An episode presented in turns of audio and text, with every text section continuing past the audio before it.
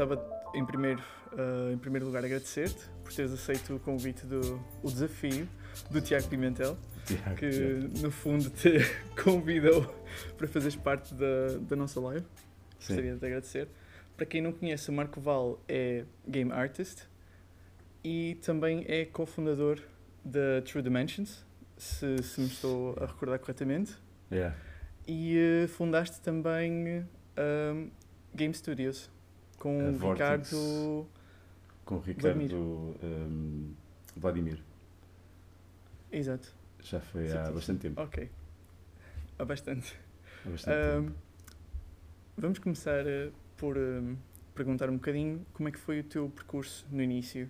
O que é que te levou a querer ser artista? Ainda te recordas qual foi a primeira coisa que te motivou a querer fazer arte?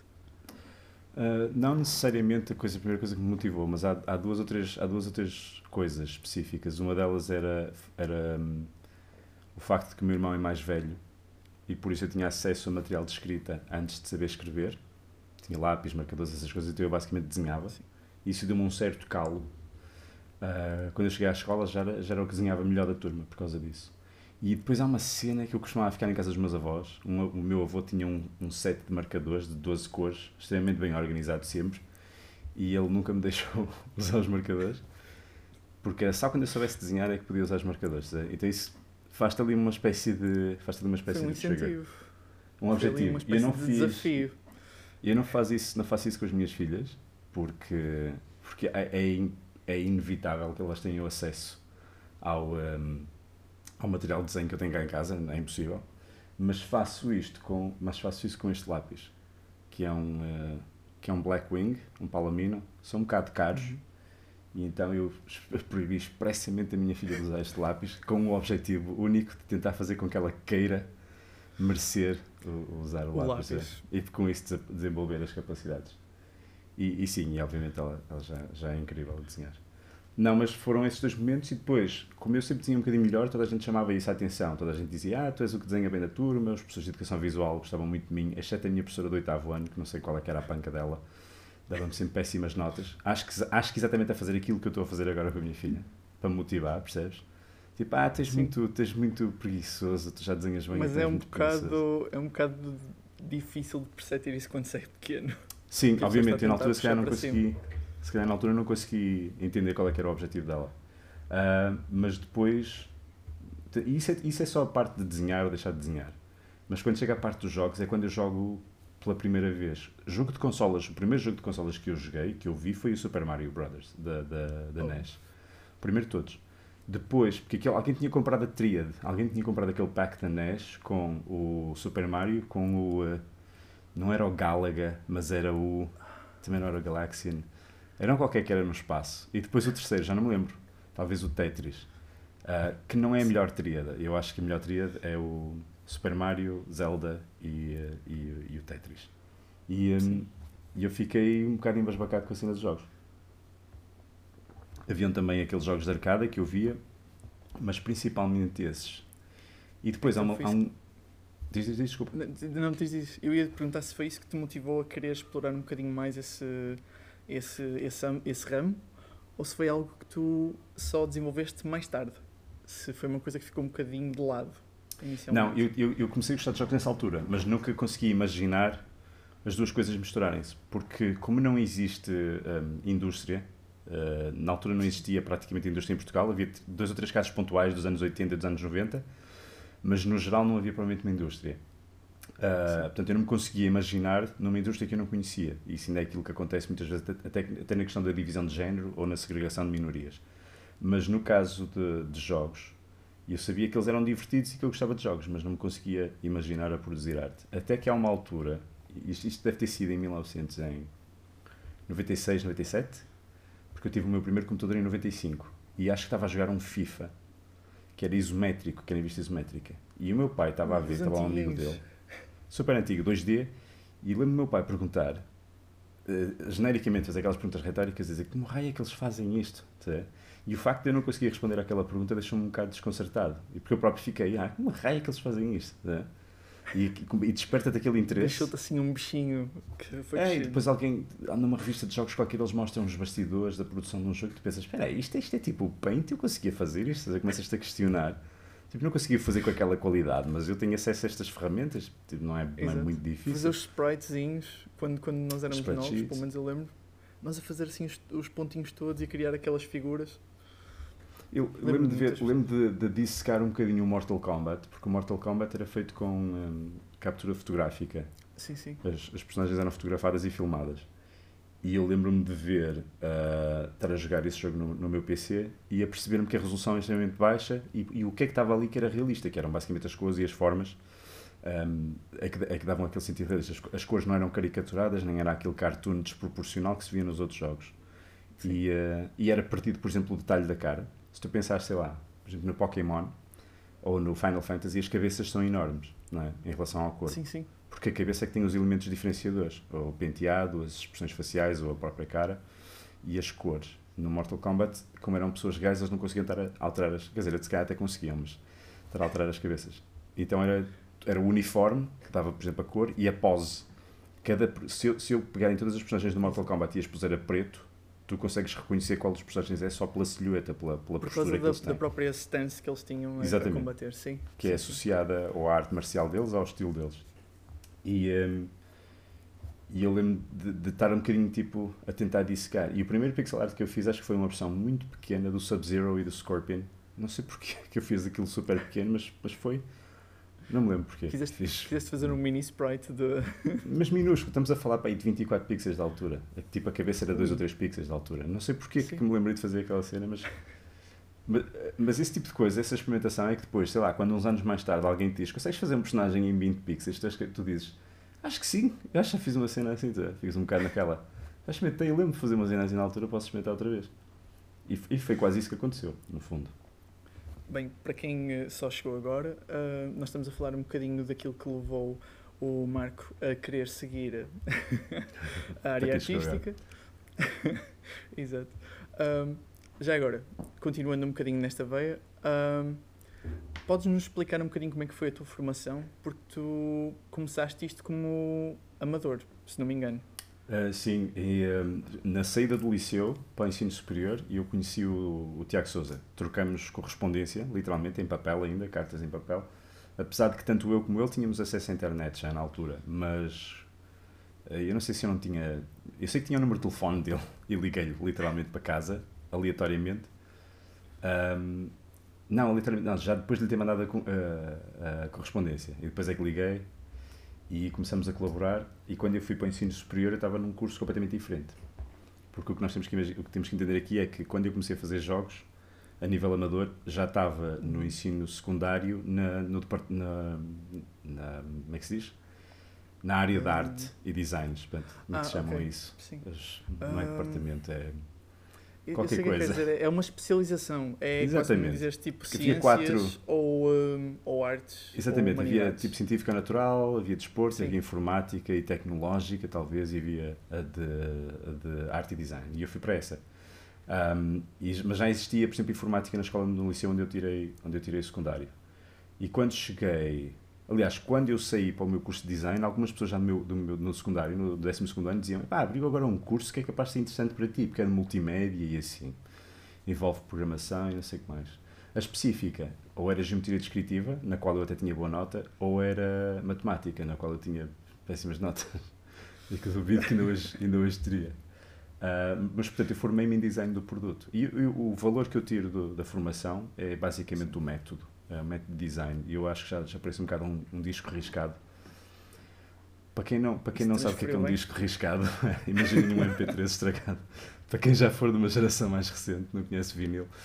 Ahm, não, mas, mas eu repito sempre que o, o valor que eu tiro do, do curso de design é sempre o, o método, porque o método é suficientemente genérico para que tu consigas adaptar a maior parte dos projetos. Quase todos os projetos que eu, que eu, eh, em que eu trabalhei, o, o método de design adequava-se eh, bastante bem ao processo. E, hum, e eh, a meio do curso eu apercebo-me que começo a ficar eh, super agarrado aos, ao desenvolvimento de arte para videojogos. E quando fiz o primeiro estágio foi num, num gabinete de publicidade, lá até em Viana de Castelo, que foi onde eu me formei, mas na, quando eu terminei a licenciatura, porque era 3 anos mais 2, quando eu terminei a licenciatura consegui um estágio em Lisboa, na Work Studios, a fazer arte para jogos. E aí foi, foi tipo, nunca mais virei para trás, percebes? É, é, é, Foi- é incrível a sensação. Era aquilo e tinha que ser.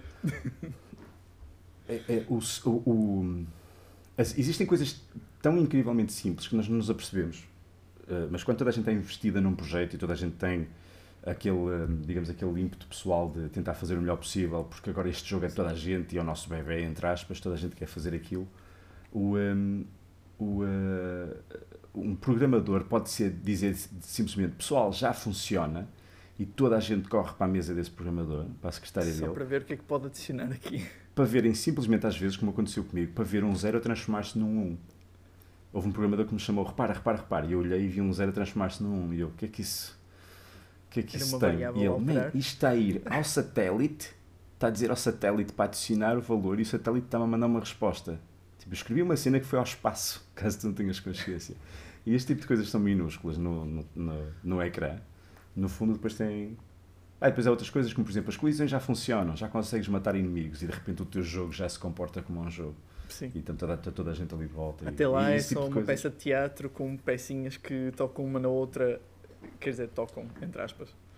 Um, existe, uma, existe toda uma, uma, uma, uma fração da, da indústria digital que, que é assim, que é a demo scene, em que são programadores, basicamente, programadores e artistas, tanto de visuais como artistas de áudio, um, a tentarem ou exprimir recursos de computador, a tentarem fazer o máximo possível do, de um computador, mas geralmente são, são experiências audiovisuais não interativas. São apresentações. A vantagem que tem é que são geralmente em tempo real. É o computador a processar tudo. Um, nos jogos tens o elemento da interatividade, que eu acho que faz com que sejam, na minha opinião, muito mais interessantes. é? Porque de repente o jogador é, faz parte do storytelling. Tu, tu tornas ainda, ainda ontem um, um programador que está a trabalhar comigo num projeto disse: Eu estou a jogar o Witcher pela terceira vez. E eu, mas isso é tão story-based, como é que para ti ainda há surpresa? Ele, não, não, não, porque a história é ramificada, tu podes tomar uma decisão aqui que já, percebes? Porque eu, eu já joguei o Witcher, coisas. mas não. Sim, sim. Eu não tinha jogado os dois primeiros, então eu joguei o Witcher um bocado por causa da, do nível gráfico, que é jogo absolutamente deslumbrante. E no início até estava tipo, eu quero andar em frente, eu quero explorar o mundo porque quero ver como é que são os modelos e quero ver como é que são as coisas, mas a meio já estava colada à história também. E, eh, e já estava Por exemplo, E eu ouvir os um- diálogos todos. Diz- diz- Existe um pormenor específico nesse jogo, ou até mesmo no primeiro, que, que quando eles fizeram o jogo eles tinham poucos recursos. Mesmo equipa de arte e programação eram que 18 pessoas, uma coisa assim do género, 15 ou Hum. 18 pessoas. Mas era um se não me engano.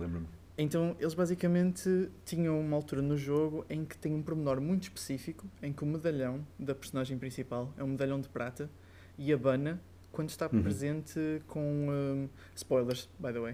Uh, quando está presente com magia, ele abana. E há uma situação muito específica no jogo em que tu estás a ter um diálogo com uma personagem, parece-te perfeitamente normal, mas no canto do olho tem uma coisinha a mexer-se assim Hum. e que te basicamente indica que há ali alguma coisa que não está bem. Há ali algum elemento mágico que tu não estás a conseguir Hum. perceber. São coisas pequenas que, em termos de storytelling e em termos de arte, às vezes passam assim ao lado, mas, Hum. mas são interessantes.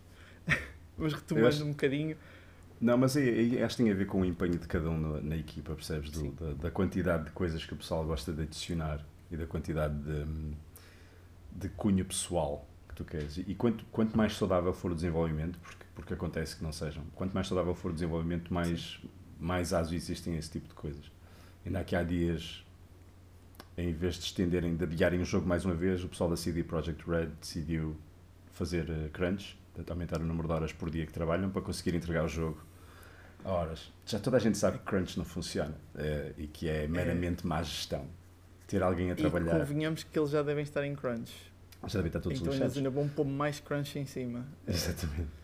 Eu tive uma, eu tive uma, uma experiência numa demo party nacional que foi na Inércia. Isto foi em 2008, acho eu.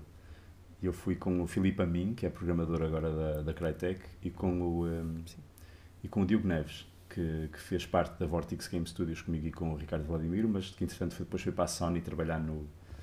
trabalhar no. naquele que é. os tipos que fizeram agora o Dreams, como é que se chamava? Era um jogo que eram uns bonequinhos Ah. de, de, de trapos quase. Falta-me o nome. Ah, já, já, já Não sei. é qualquer coisa World ou World qualquer coisa. Eu posso estar enganado, mas basicamente eu. Eu sei do que é que estás a falar, eram uns, uns farrapinhos que iam se unindo, iam tornando em formas, iam. Basicamente, era plataforma, mas com, sim, plataformas. com. Sim, sim, sim. É, é E, isso. um, e uh, ele ele estava connosco a fazer uma demo, eu e o Filipe estávamos, eu e o Filipe e o Diogo estávamos a fazer uma demo, e não estávamos a conseguir colocar um sistema de partículas a funcionar. E o sistema de partículas, acho eu, para o Diogo na altura, ou para o Filipe, era uma coisa trivial de fazer. Só que o, o, o que falta dizer é que o, o, um, o Diogo já não dormia há cerca de 30 horas. Ok? Foi lá no primeiro dia, Ah. dormiu um par de horas, acordou cedo e depois esteve sempre, sempre, sempre acordado. Quando ele finalmente dormiu, depois nós, nós entregamos aquilo que conseguimos e ele foi para casa, dormiu lá às 24 horas que precisava dormir e depois ligou, ligou não, mandou uma mensagem. Little Big Planet, exatamente, exatamente. É não tem nada a ver com o Obrigado, World, Bruno. mas pronto, ele trabalhou no Little Big Planet depois. Ah, quando, quando ele chegou a casa e teve a oportunidade de olhar outra vez para o código, ele, é incrível, dormi, olhei para o código e resolvi o problema em 5 minutos. Entretanto, tive lá 4 horas de volta de um problema só porque estava com Exato. deprivação de sono. As pessoas cansadas não. Houve alguém que usou uma analogia interessante, que é uma faca, eh, uma faca toda sem, sem gume, uma faca estragada, não, não corta tão bem. Meu. Se estiveres a cortar muito a faca sem a, sem a afiar, sem a deixar descansar, entre aspas, tá- só, só piora, só estraga. Ou então sem limpar uh, a lâmina, literalmente. Sem limpar lá, a fazer sandes de manteiga com chocolate dentro misturado e não, sei assim. Com manteiga de amendoim. Manteiga Ah, de amendoim. bem, continuando um bocadinho naquilo que nós estávamos a falar, estavas a falar do teu percurso, de depois teres entrado no estágio e Uhum. depois como é que foi a tua experiência ao longo destes anos, em termos de, de, de Ah, experiência na indústria e com o trabalho em si? Up and down, mais ou menos. Houve situações em que eu tive trabalho, houve situações que não tive. Houve, houve, sei lá, um ou dois anos até agora. Desde 2003, mais ou menos. 2004 foi quando eu fiquei mesmo eh, profissional, quando comecei a, a trabalhar. Ahm, houve provavelmente um ou dois anos em que eu não tive trabalho. Ahm, então o que tu fazes é vais construindo uma almofada financeira para quando não tiveres trabalho não precisares de andar a, a pedir dinheiro a ninguém. Ahm, mas mas há, há montes de situações em que tu hum, ah, tens, sei lá, trabalhos que duram mais do que era suposto, ah, trabalhos que são rápidos, mas que são lucrativos, por exemplo. Eu já tive trabalhos bastante lucrativos que demoraram pouquíssimo tempo, mas depois tive períodos sem trabalho absolutamente nenhum. E tu tens que fazer um bocado essa gestão. E essa é a parte difícil, que é quando as pessoas trabalham principalmente a custo. Quando tu pedes o valor para fazer um trabalho e consideras que, que, que vais ter constantemente esse tipo de trabalho. Quando alguém diz, ok, eu gostaria de receber, vamos a tirar um valor hora, eu gostaria de receber 1500 euros por mês, por exemplo, um artista Exato. digital. Se tu vais dividir esse valor pelo número de dias e pelo número de horas e estabelecer um valor por hora, e se cobrares sempre esse valor, tu vais à ruína. Porquê? Porque tu vais ter dois ou três meses de trabalho nesse ano, porque ninguém te conhece ainda, e depois não vais ter mais trabalho nenhum e o que tu juntaste foi pouquíssimo. Percebes? Então, obviamente que é preciso tu preparaste, eh, preparaste para isto. Sim. Ou, ou, ou começares devagarinho, ou encontrares um bom cliente que te vai dar trabalho muito tempo. No meu caso, eu trabalhei na eWorks, depois da eWorks passei para a RTS, que foi fundada por eh, diretores da eWorks, e depois aí comecei a fazer freelance para eles e para alguns clientes fora. Porquê? Porque, entretanto, tu começas a...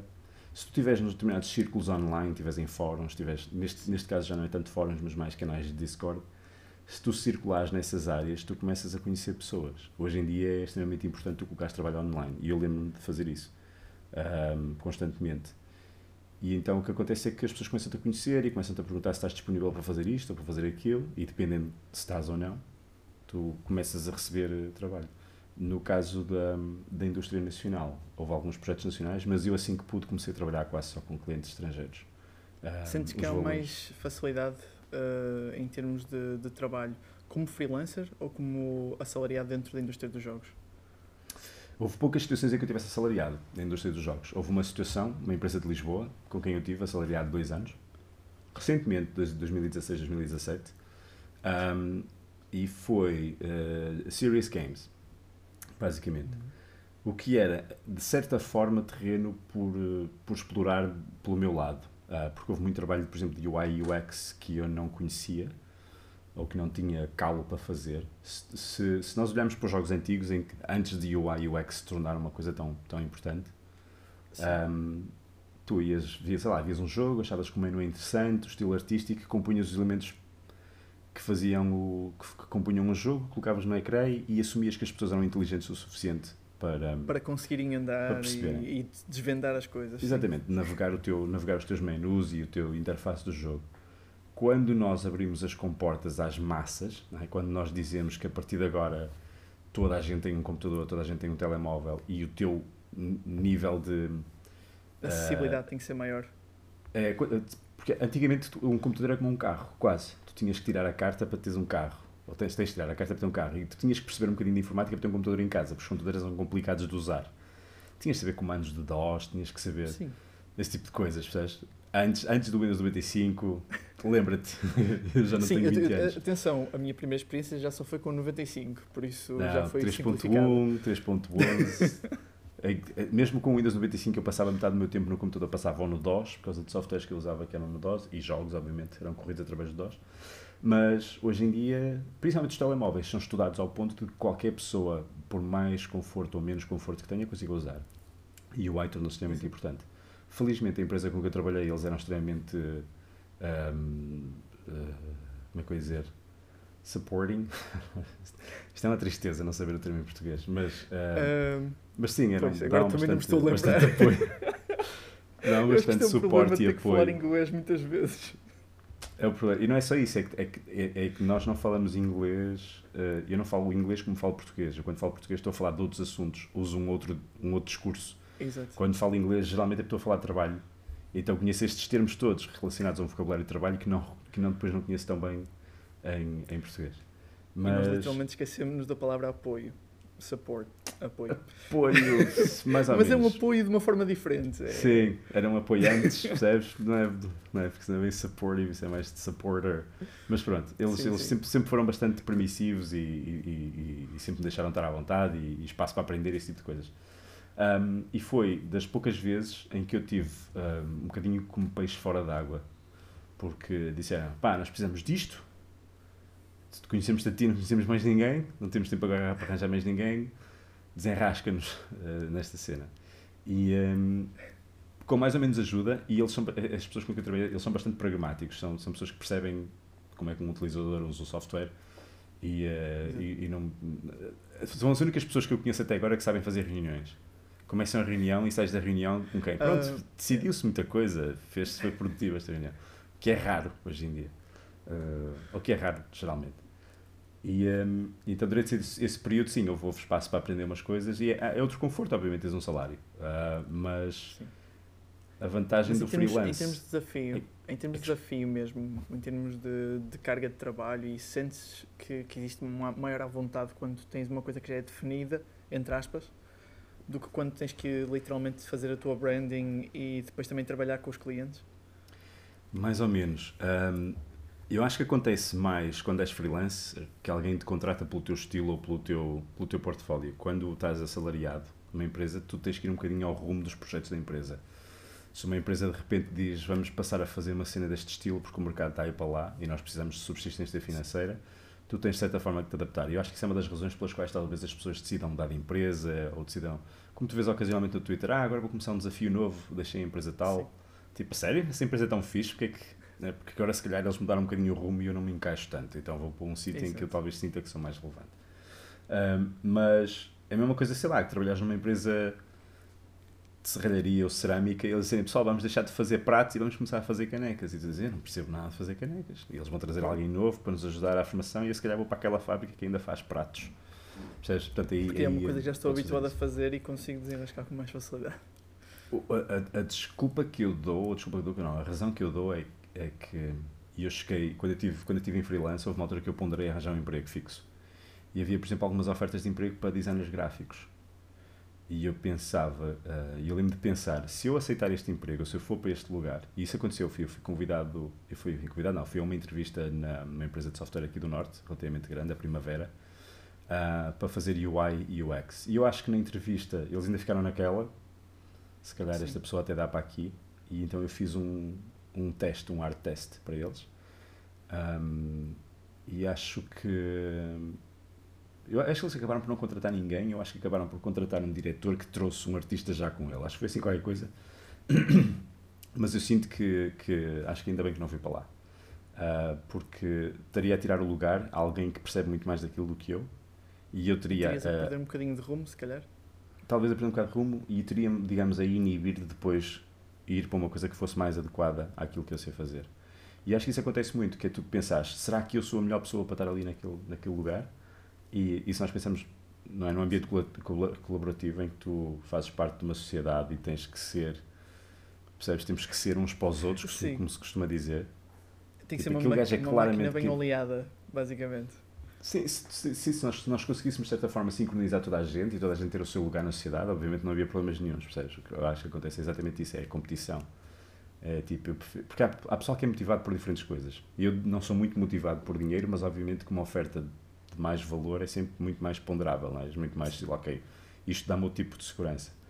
Uh, mas há pessoal que é única e exclusivamente uh, motivado por dinheiro. Uh, se tu ofereces um, um, salário mais alto, elas não se importam de fazer uma coisa diferente, percebes? Isso é perfeitamente plausível, não vejo nada de mal nisso.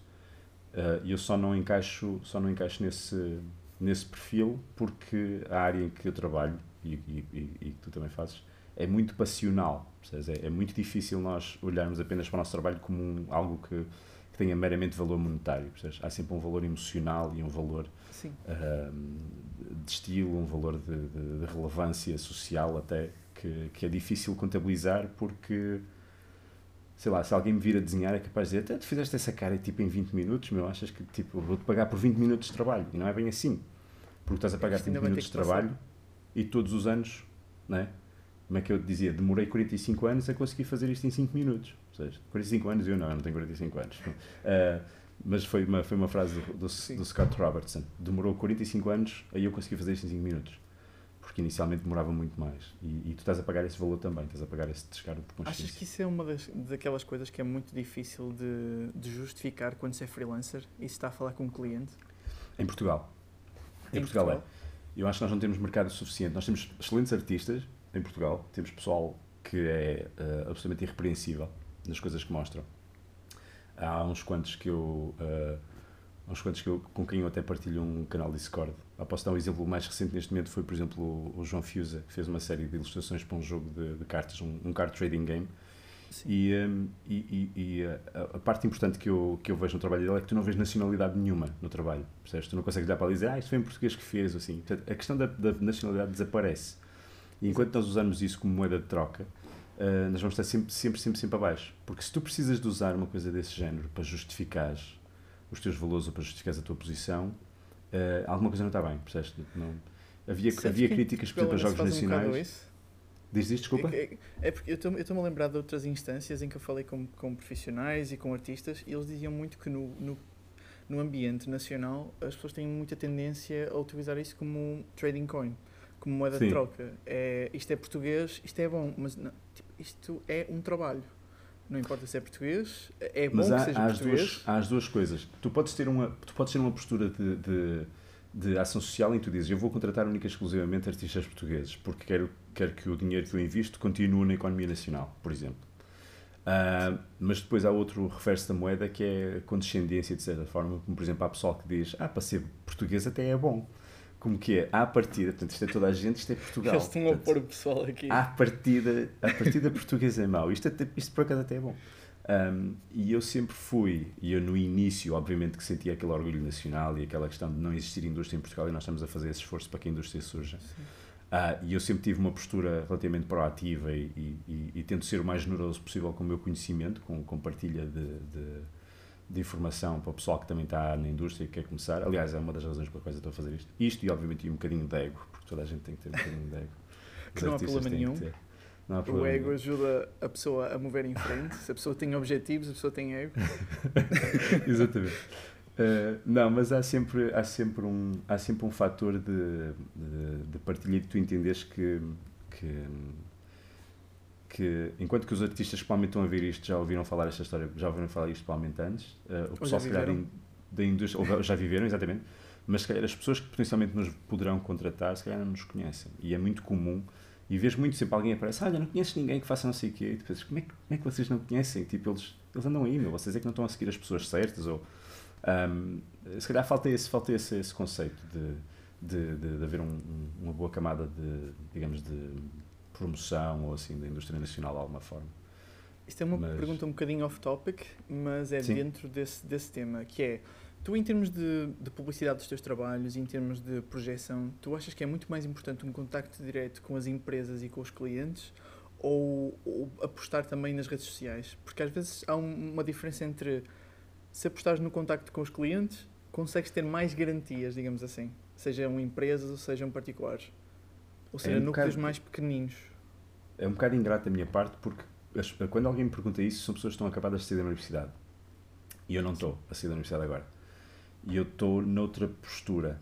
Ou seja, a minha realidade, apesar de que eu me lembro mais ou menos, obviamente, de como é que foi no início, a minha realidade geralmente não se, não se alinha com a do pessoal que está a começar. Porquê? Eu quase já só faço trabalhos high profile uh, por referral, por uh, alguém que trabalhou comigo menciona o meu nome, alguém que está a procurar alguém como eu. Ou seja, eu felizmente estou numa parte em que eu não preciso de procurar uh, uh, clientes grandes. Perdão.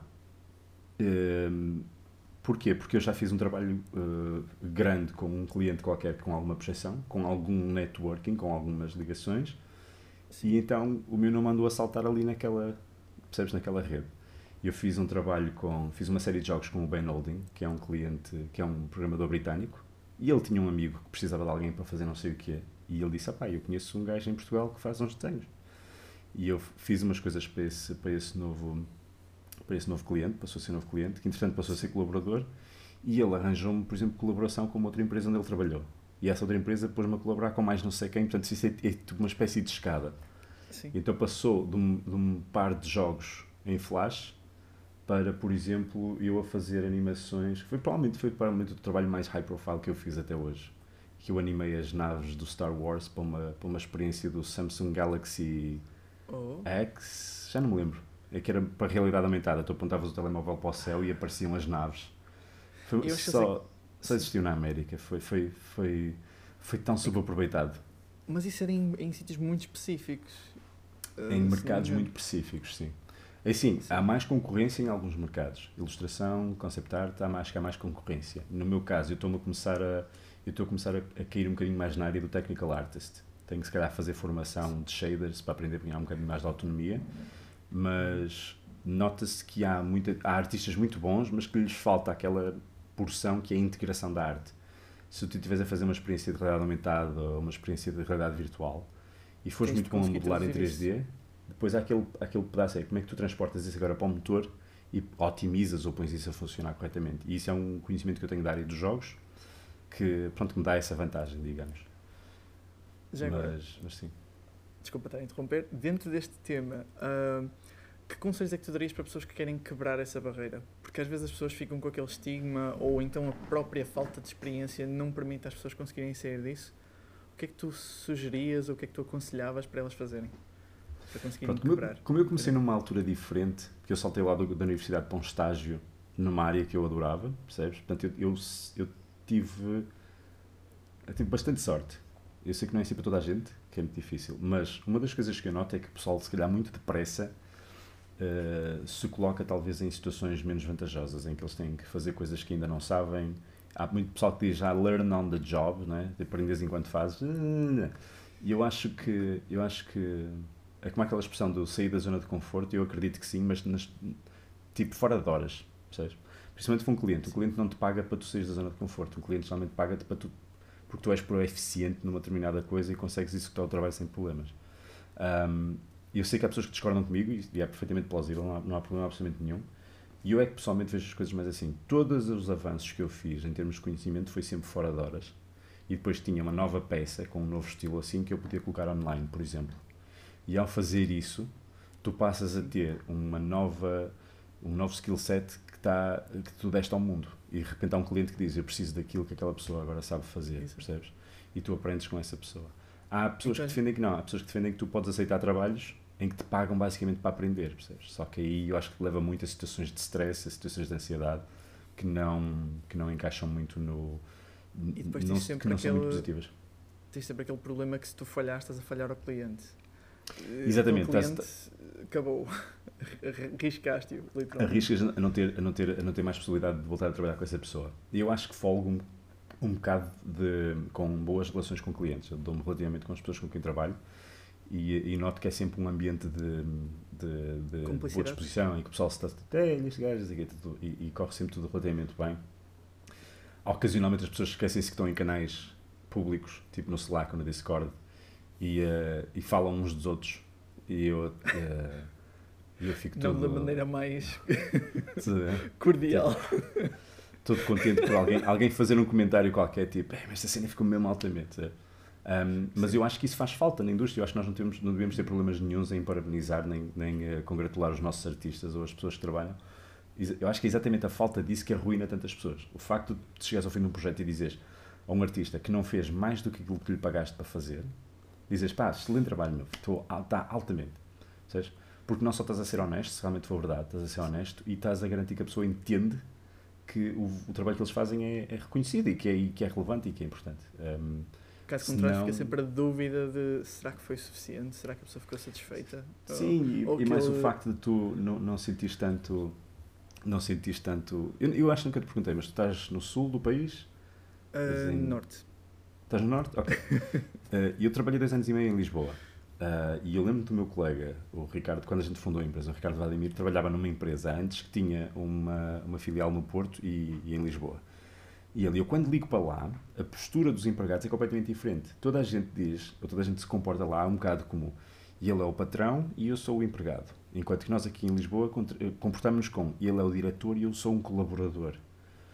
Percebes a diferença da postura? tipo, ele manda e eu obedeço, ou ele dirige e eu participo e colaboro e dou as minhas opiniões. Há muito mais peso nesse tipo de, de, de, visão do que se calhar na visão que eles teriam no Norte, porque é só um assalariado, estás só a fazer o que te pedem e não passa Exatamente, e, e, exatamente. E dás, é. dás, a, dás o que tens a fazer.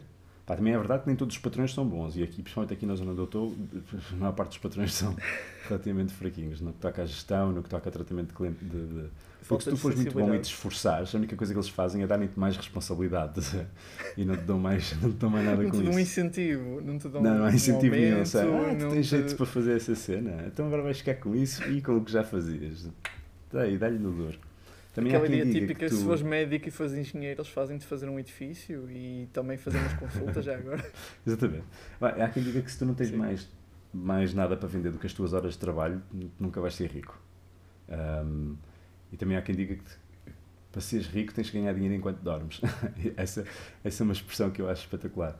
Um, que é basicamente a mesma coisa, não é? Se a única coisa que tu consegues fazer Sim. para gerar dinheiro é dar as horas de trabalho, um, então vai, vais ficar ali sempre um bocadinho naquele ramo. Vais trabalhar até o fim da tua vida, basicamente. É, é quase aquela ideia de criar produto para passivamente conseguir vender. Ou para há pessoal que faz isso, há pessoal que faz, que faz, por exemplo, a pessoal que vende bundles no, no, na Asset Store, fazem modelos e põem à venda. Sim. Há pessoal que, sei lá, faz, faz o tipo de coisas, fazem produtos possam vender ou assim. Mas é, é sempre difícil e nós não somos um país muito de empreendedorismo. A pessoa tem sempre muitas reservas e medo de arriscar. aqui uma pessoa que concorda connosco nesse sentido. Imagino que sim. Um, mas, mas, mas, mas há, acho que há muitas situações em que, em que se poderia gerir melhor os artistas, principalmente. A gestão de criativos não é fácil, porque às vezes são um bocado acusados de ser temperamentais ou assim, mas, mas o que eu, a minha experiência é, é a descredibilização da tua formação. Eu lembro-me de que eu e o Rui Apolinário, que era um artista que trabalhava comigo na RTS, estava o, o Rui Apolinário, o David Sequeira, o Rui Brilha também, a Joana Muj, todos trabalhávamos lá. O Tiago Pimentel trabalhou lá antes de mim, trabalhou na RTS. Aliás, acho que foi lá que ele conheceu a Joana, que é, que é a esposa dele. Um, e uh, lembro-me que eu e o, o Rui éramos as duas únicas pessoas formadas em design e fomos as duas únicas cuja opinião foi ignorada quando estávamos a falar de arte de elementos no jogo. Imagina, nós éramos os artistas do projeto e toda a gente chegou lá a dizer: Ora bem, vamos decidir qual é que é a cor para não sei o que. Nós dizemos: Não, a cor tem que ser. Tem que ser azul. Isto e isto, que é para combinar azul. com isto, com Eles, isto, ah, com isto. Eu não gosto de azul. Eu, eu, eu lembro de olhar para ele e dizer isto é ridículo, meu. Ao ponto que isto chega. Como é que eu e tu somos completamente ignorados, sendo os únicos que temos formação nesta cena. Sim, porque eu consigo te argumentar. publishers a fazer isso. Não tens os publishers a fazer isso porque os publishers eh, têm um conhecimento diferente do mercado, percebes? Se, se de repente o que tiver a vender são coelhos, tu que tu vais fazer é jogos com coelhos. E, uh, e pode ser trabalhar com uma equipa que tem lá um artista que tem um pavor, um pânico qualquer a coelhos. Não, isto é um exemplo um bocado ridículo, mas pode ser assim uma coisa: tem uma fobia a coelhos e está todos os desenhos saem, gajo a tremer, a desenhar mais uma coisa. E de repente tem que pensar que aquilo é um rato com umas orelhas compridas e siga. É, estás a, estás a descontextualizar a pessoa, estás a colocá-la numa situação em que ela não, pá, ela não está preparada. Ah, isso. Exato. Mas lá está, mais ou menos tem um salário, estás a perceber? Mas depois tem, tem stress, anda Tem um desafio extra, pois. Não, há pessoal que é muito empenhado. Por exemplo, há pessoas que quando começam um projeto novo, nos- na primeira semana estouram para aí 200 euros em livros, percebes? Para, para terem referências visuais e coisas assim. Mas há pessoas que não, há pessoas que, pá, bem, e a gente faz, que der o que der. E a gestão Lembro- ajuda. Lembras-te do teu momento mais caricato como freelancer? Aquele momento em que tu disseste assim, fogo, o que é que aconteceu? Quem é este cliente? Um momento desafiante. Ahm, clientes não. Ah, tivemos, tivemos um projeto ah, quando eu estava a trabalhar neste, na, na eWorks. Ahm, ah, na eWorks tínhamos uma situação, tivemos a situação de um produtor que não percebia nada de jogos. Ele quis ser o produtor do jogo, porque ele era o cliente, ele pagou para a gente lhe fazer um protótipo, ele não percebia absolutamente nada de jogos. Ah, ele dizia, quero isto no Game Boy Advanced, e nós, não é possível, porque o Game Boy Advanced só tem 256 cores. Ele, ah, mas, mas eu vi este jogo em que tem. E nós, não, parece, mas, mas não é. Eles têm aí um truque. E o gajo, então e usem o truque dele. Nós já não podemos usar esse truque, estamos a usar aquele truque que tu também precisas. E portanto já, eh, foi, foi, foi extremamente desagradável. Foi um projeto que tinha todo o potencial de ser interessante. Aqui há dias o David. O David. David Amador, programador português que fez o, o Quest of Dungeons.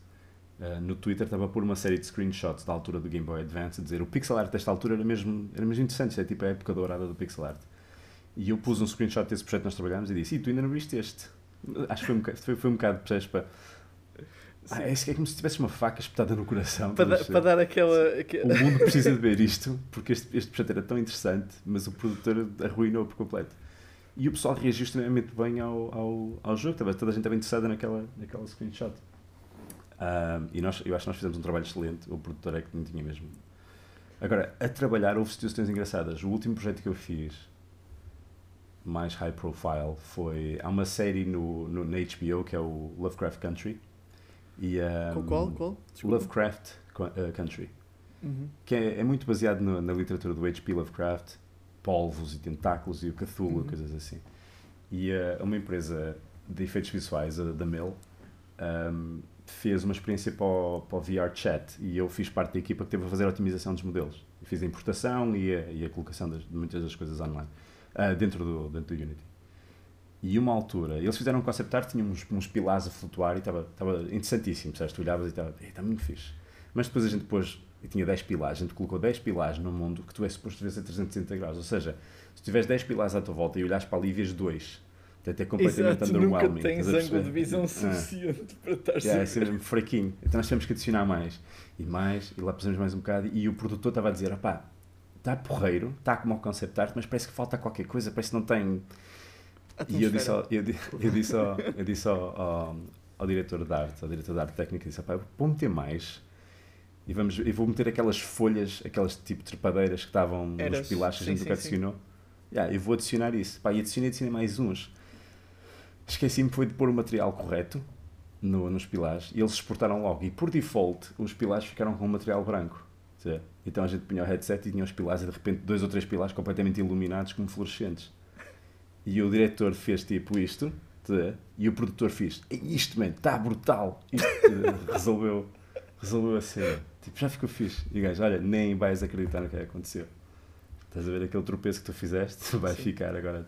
Aquela e um expressão sistema- do, de Bob Ross, Happy Little Accidents. Happy Little Accident, exatamente. E, eh, e eu vou foi um sistema de partículas que eu fiz na mesma, na mesma situação, na mesma experiência, no mesmo espaço virtual, que fiz durante a chamada para explicar ao artista o que é que eu achava que devia ter. Então, se a gente pusesse aqui um plano, emitir umas partículas para parecer tipo pólen, e o gajo, ah, yeah, yeah, e depois metemos aqui um bocado de ruído, sei que, sei que mais, e alguém que também estava na chamada vira-se, ship it, tá bom, deixa estar.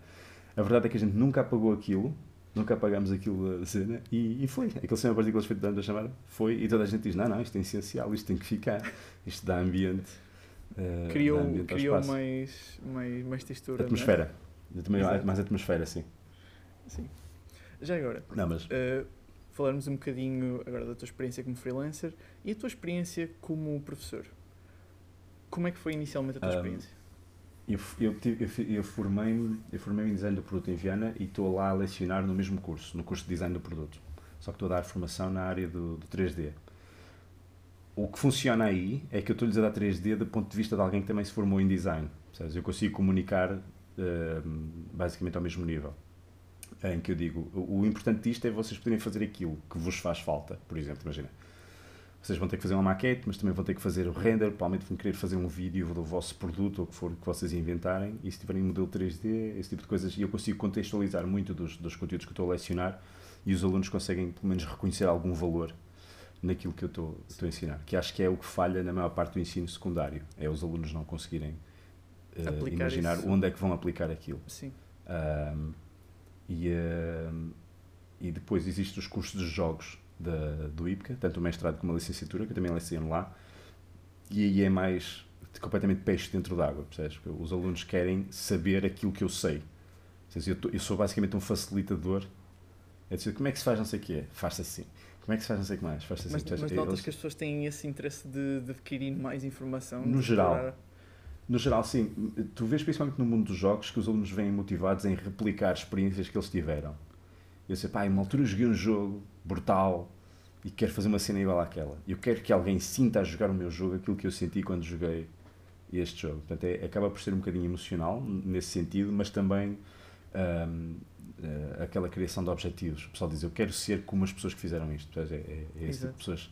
E eu tive isso quando estava a começar. Eu, eu idolatrava e ainda respeito bastante o trabalho do, do Paul Steed, uh, que já faleceu, e do Kenneth Scott, que eram artistas do, da ID Software, que trabalharam no Quake 3, no Quake 2 até, e mesmo uhum. no primeiro Quake. E eu idolatrava o trabalho deles porque era. Tu olhavas para, para, para a montra de jogos que existia na altura e claramente aqueles eram incrivelmente melhores que os outros todos. Porquê? Porque ambos aqueles dois artistas eram formados em belas artes, ou seja, tinham um conhecimento técnico que ultrapassava em muito os artistas da altura, que eram pessoas que tinham algum jeito para arte, mas que eram artistas porque percebiam dos computadores como as outras pessoas, percebes? Eles precisavam então, se calhar não traduzia tão bem em termos de sensibilidade, digamos assim. Porque às vezes é preciso um bocadinho de sensibilidade artística para tirar o maior proveito de uma cena ou de um, de um objeto, de um asset. Um, é, eu acho que é um equilíbrio. Eu, eu, eu menciono muitas vezes a Joana, a Joana Mujas, que é, que é a esposa do Tiago Pimentel, mais uma vez. Foi a, das primeiras artistas com quem eu trabalhei que topava-se que ela percebia a cena de, de modelação 3D para jogos. Mas a um ponto.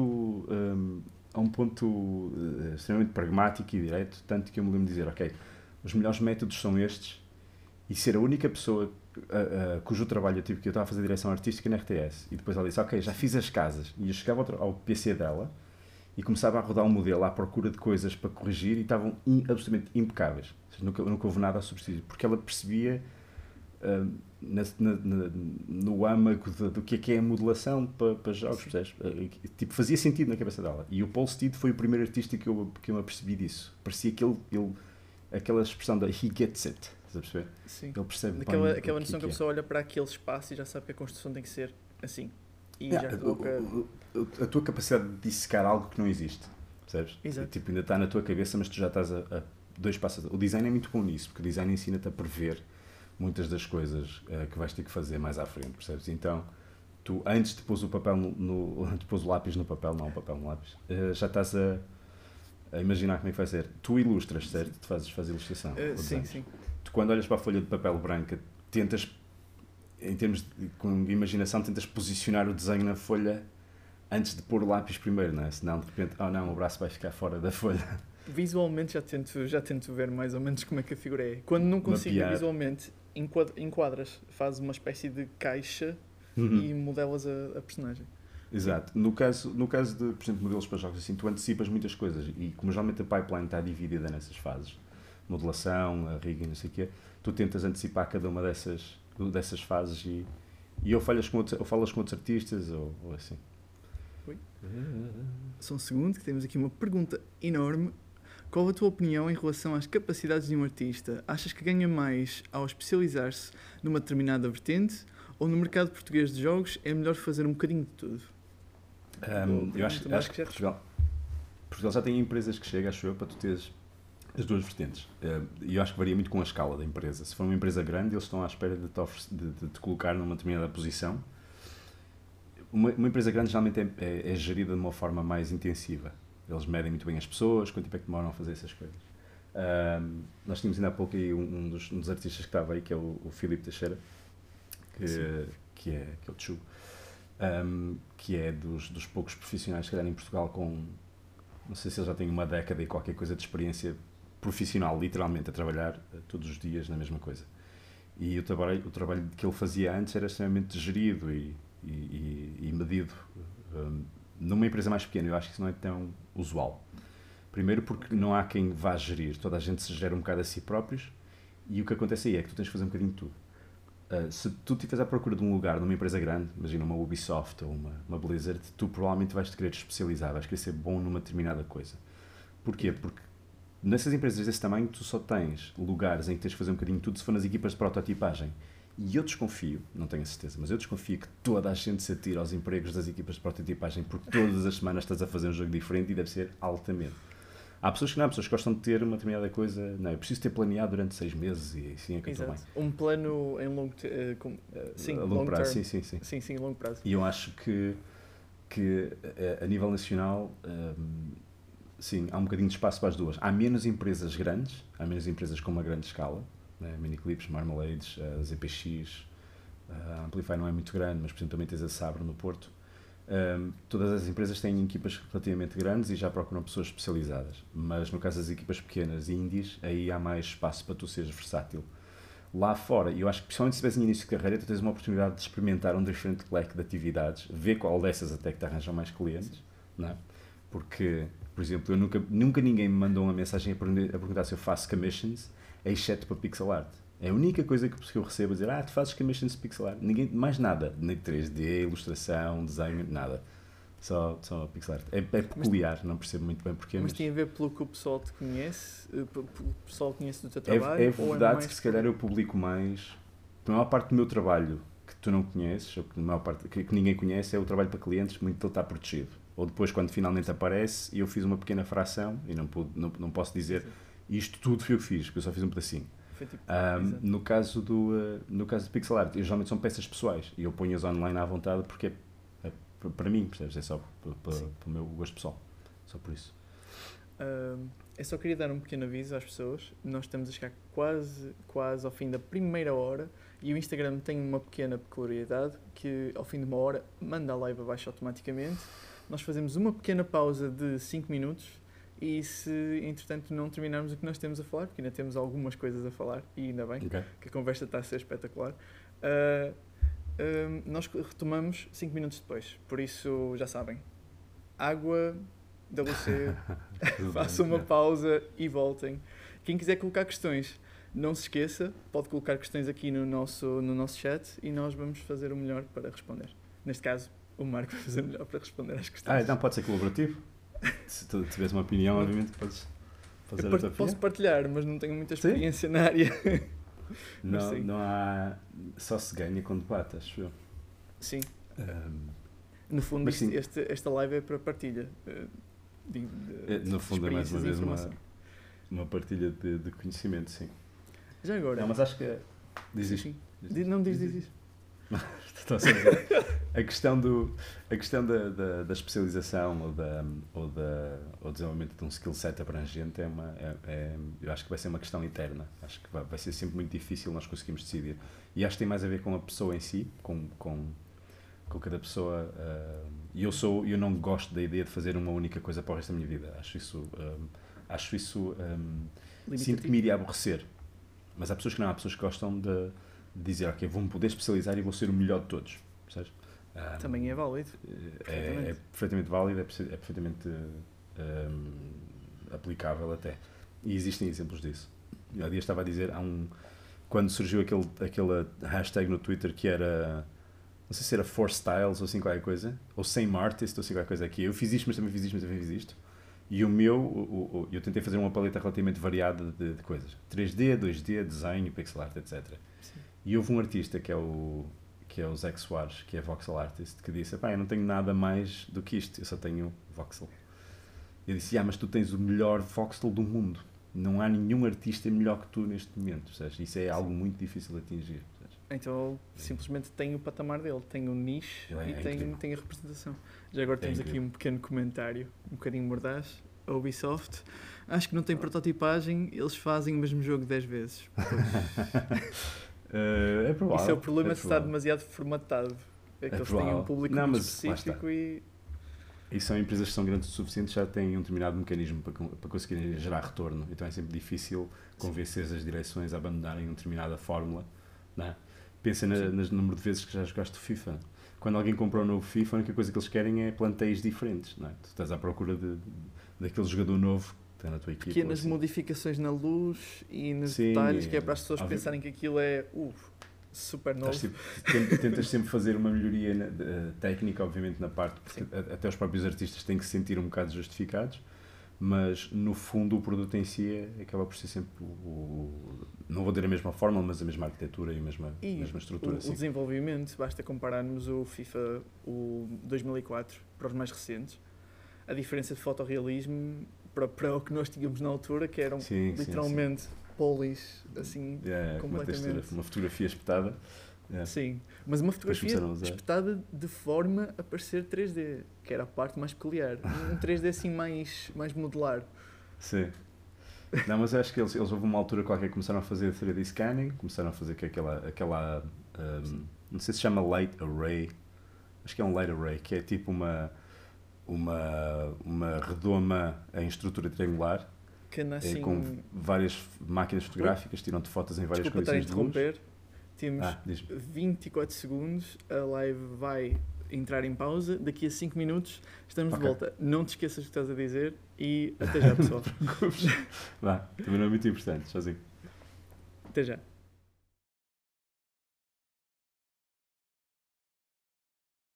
Ok. Não sei se te recordas do que estavas a dizer ainda há um bocadinho, Tinha qualquer coisa a ver com, a, vagamente. com o light array, da captura do, dos personagens da, dos jogadores para o FIFA. Sim, sim. em que capturavam em 3D a cara dos personagens. Eu acho que isso depois acaba por ser uma, uma espécie de escola para, para, para, os, formador, para, para os formadores, não, para os trabalhadores, para, para os eh, colaboradores da, neste caso, Electronic Arts. Acaba por ser uma forma também de tu atrair talento. O pessoal pensa, eles lá estão a trabalhar com as tecnologias de ponta. Se eu for lá fizer uma temporada de um ano ou dois anos, depois quando sair, percebes? é uma valência que eu tenho Vai que saber trabalhar com aquilo. Exato, já acabas por dizer um bocadinho que já tiveste essa experiência. Pode ser, pode ser uma das, pode ser um dos motivos que eles façam isso, mas o que me parece a mim que é o mais simples é eles poderem falar disso na, na promoção, poderem fazer campanhas de promoção e, e ser notícia por, por usarem esse Sim. tipo de coisas, percebes? Mais por aí. Já agora, um pequeno, uma pequena parte para nós concluirmos um bocadinho aquilo que é a tua experiência como, como professor. Te recordas-te qual, é o teu maior ou qual foi o teu maior desafio como professor? Que eu sei que é uma área que tu gostas, mas mesmo assim, desafio para com os alunos, transmitir informação. Alguma vez sentiste dificuldade? Depende. Ah, nunca houve assim. Eu não posso, eu não posso falar um bocadinho, não, não posso falar muito de, de, de, de ser bom ou mau professor, ah, como, como algumas pessoas falam. Ah, o que é que tu consideras um bom professor, o que é que consideras um mau professor? Porque isso varia muito, percebes? Porque eu tive, eu tive ah, péssimos professores que adorei, percebes? Tive, tive um professor de artes que achei absolutamente espetacular, que era, em termos depois de ensino, era.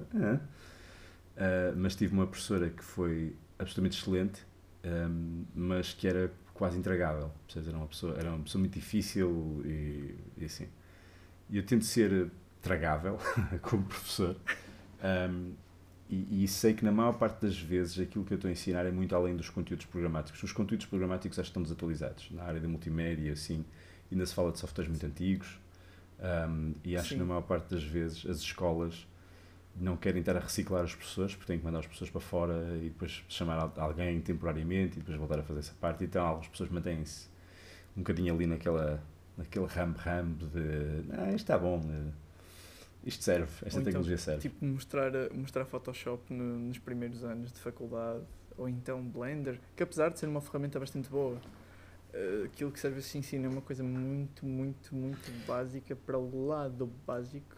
Mas isso é a E- minha experiência, atenção. Sim, e eu acho que o que acontece também é que o que eu acho que acontece principalmente é, é a maneira como as coisas são lecionadas, no sentido em que Um, está a mudar, o paradigma está a mudar. Aqui há uns anos, nas artes, era tipo completamente renunciar à técnica e pensar só a nível emocional. E, e tu vês que os artistas que têm projeção, que são bons hoje em dia, são, são artistas que quiseram exatamente uh, tornar-se excelentes na, que... na, parte técnica, percebes? E, e renegaram um bocadinho essa, essa cena abstrata de o que é que é arte e o que é que não é. Porque esse, esse é um debate que nunca vai morrer, não vale a pena se calhar estamos a perder tempo com isso. Porque é preciso um equilíbrio dos dois, só que nunca se deve ir para um extremo.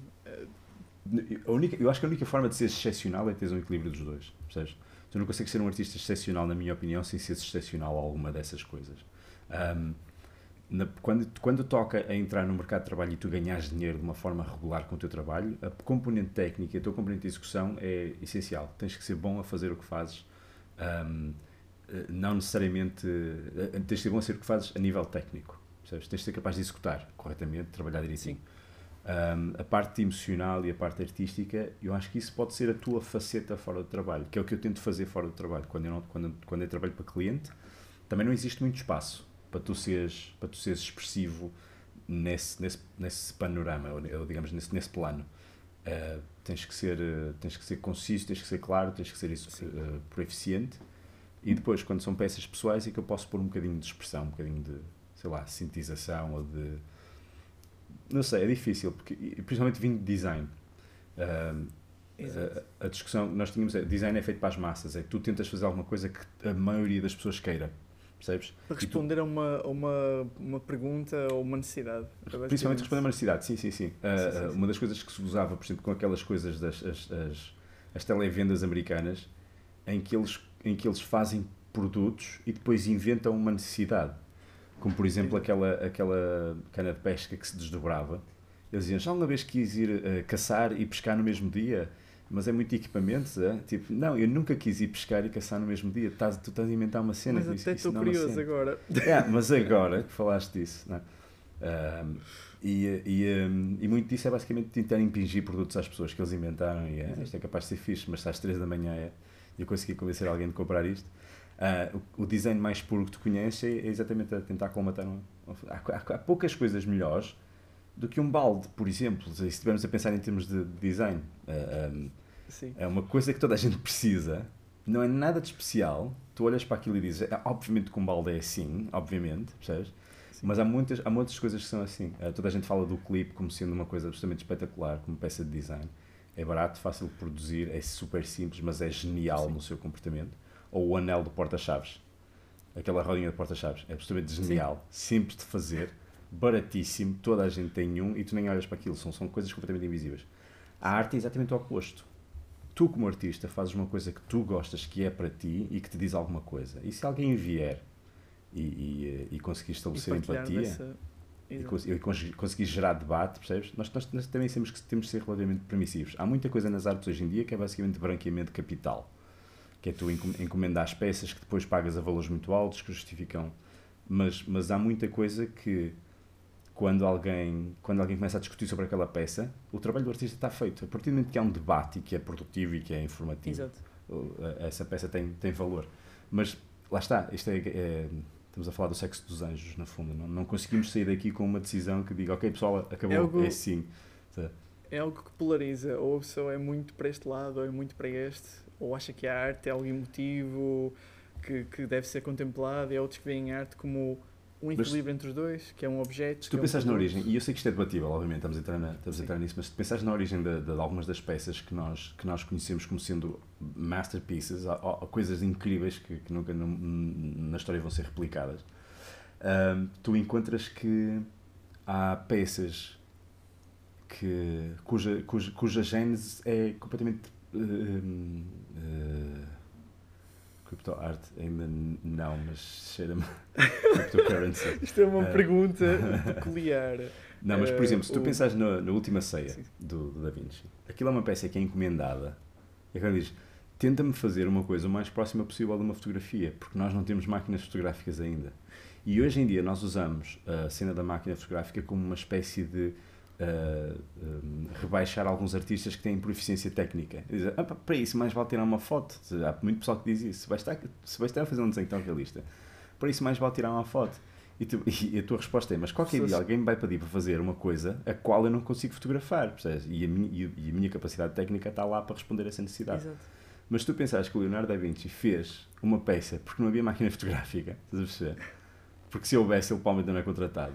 Um, tens que ver que não é que a peça perca o seu valor, mas nós não podemos tirar o valor das nossas peças hoje em dia só por causa disso. Obviamente, o contexto histórico é, depende é relevante. Muito de, depende muito de quem vê, porque a própria técnica, o trabalho, ah, o, os diferentes passos até chegar àquele objeto final é, é algo que dá para contemplar.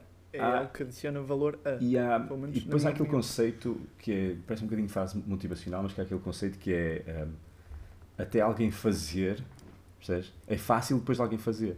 Sabe, quando alguém, como aquela peça que nós temos aqui há uns tempos que era aquele azul cobalto com uma risca branca e foi vendida caríssima. Eu vou-te ser honesto, eu adoro aquilo. Acho que o valor é ridículo, mas adoro aquilo. Acho, acho, uma, acho um quadro, acho uma, uma peça incrível. Uh, a intensidade da cor não sei o que é. E alguém diz, ah, isto é fácil. Yeah, yeah, agora, porque agora já sabes como é que é. Alguém fez uma peça. Há uma peça que está no, na, no, no, no, Museu Nacional, ou na, na Galeria Nacional de Arte em Londres, que é basicamente um swirl laranja por uma tela fora. É uma trincha para aí de 30 centímetros e a peça é enorme, é para aí 5 metros por 3 metros de altura. E há um tipo, há um comediante, até que eu não me lembro agora do nome dele, mas há um comediante qualquer que diz: Vá, mas vamos ser honestos, até eu fazia aquilo, não fazia? E o curador da arte diz: Sabes que mais? Eu acho que não chegavas nem perto. Tipo, tu de certeza que teres gás para pegar numa trincha e não conseguis fazer nem metade do que está ali, porque aquilo é uma linha só. Existe e paravas. Uma linha só. Portanto, há ali um controle de Pá, depois há coisas, por exemplo, que são muito interessantes visualmente, mas que no fundo são kits, quase como aqueles tipos que têm depósitos de tinta, uh, põem depósitos de tinta, uh, uh, digamos, pendurados sobre telas e depois abrem o depósito e a tinta ah, cai e faz padrões muito interessantes. Pronto, é um bocado kits, percebes? É uma peça que tem o seu valor como expressão, mas se calhar artisticamente não há muito mensagem, percebes? Não, não, eles é não estão a tentar dizer é nada. É quase é como aquelas experiências de, de fragmentação. De, não é de fragmentação que se diz, é de. Cristalização, não sei. Gravi, gravi, gravi, ah, sim, sim, sim, é, mas é, é gravital é splattering, sim. E, sim. tipo, visualmente é, é apelativo, é interessante, mas não existe nenhuma mensagem por trás, não há uma É uma experiência, é, um, é uma espécie de, de ensaio. Não, e usufruis, usufruis da peça visualmente, sim. Não é muito diferente de fazer de alguém fazer uma, um desenho de um personagem tu não conheces e tu só estás a usufruir do, da beleza da imagem, mais ou pintar uma paisagem.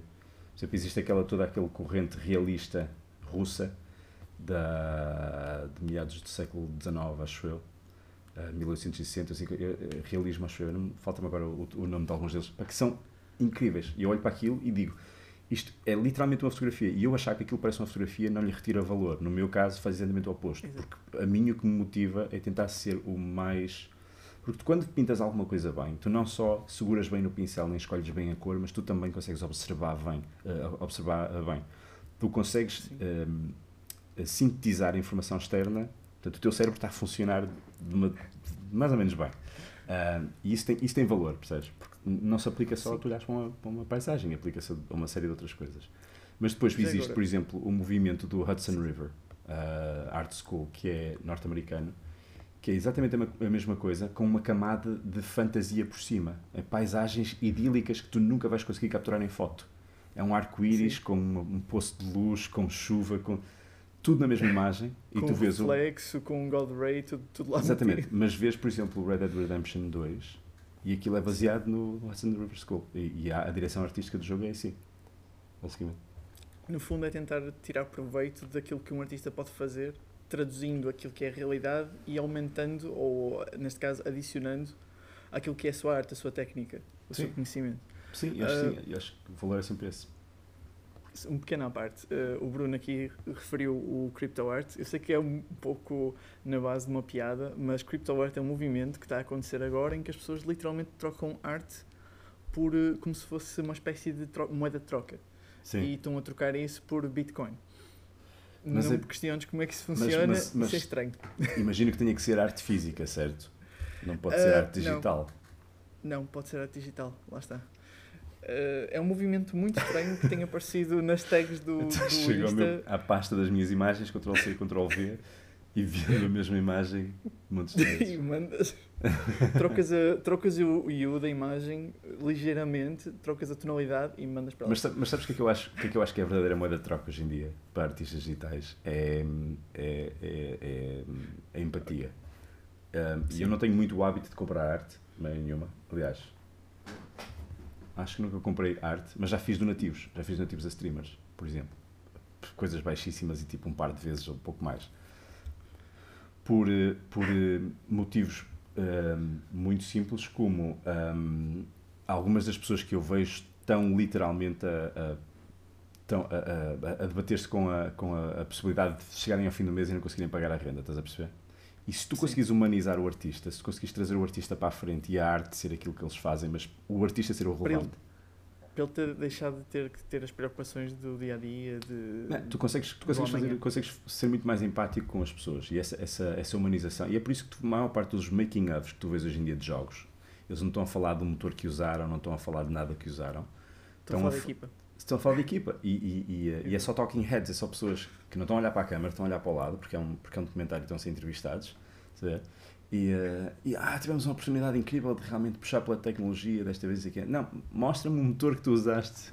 Eu quero saber como é que tu fizeste. Não, não, não interessa o que é que a gente fez. O que interessa é que nós, no fundo, o que nós atingimos foi the new state of the art, etc. Percebes? E, hum, porque eu acho que esse é o novo, este, esse é o novo, a nova, nova direção de tu, tu conseguires fazer dinheiro.